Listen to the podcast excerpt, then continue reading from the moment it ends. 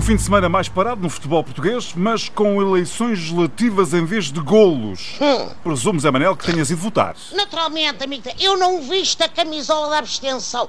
A meu ver, isto de uma pessoa baldar-se às eleições é como ter a oportunidade de escolher o 11 da equipa do coração, mas preferir ficar no bar a queixar-se do mister. Portanto, exerci o meu direito de voto com gosto, mas fiquei espantado com a quantidade de partidos. Eram tantos que era melhor terem feito uma fase de grupos, pá.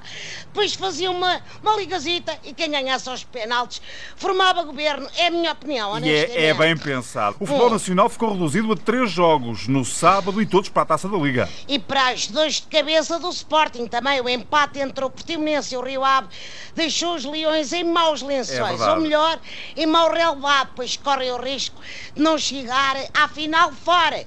É da maneira que o Frederico Barandas pode concentrar o foco na principal competição que está a disputar, que é o, o orçamento. O orçamento. Ah, exatamente. E, e tal como os círculos imigrantes, que tiveram um papel importante nas eleições, os treinadores lusos também brilham lá fora, Zé Manel. Verdade, amigo Trindade, eu desconfio que qualquer dia Portugal exporta mais treinadores do que azeite ou cortiça, pá.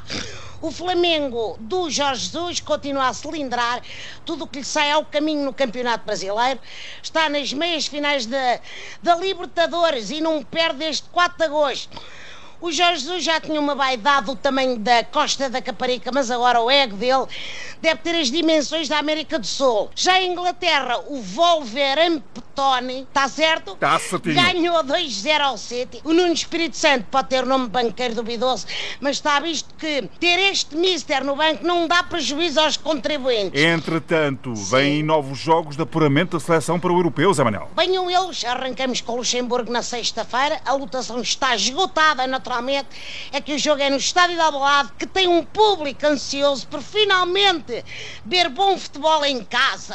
Ah. O destaque na convocatória vai para Ruben Semedo, o homem que há um ano estava preso em Espanha, se bem te lembras. Sim. E agora vai estar presa uma dupla de centrais com o Fonte ou o Pep. Antes assim. Força, seleção, abraço amigo Trindade. Grande abraço, Zé Até para Manel. a semana.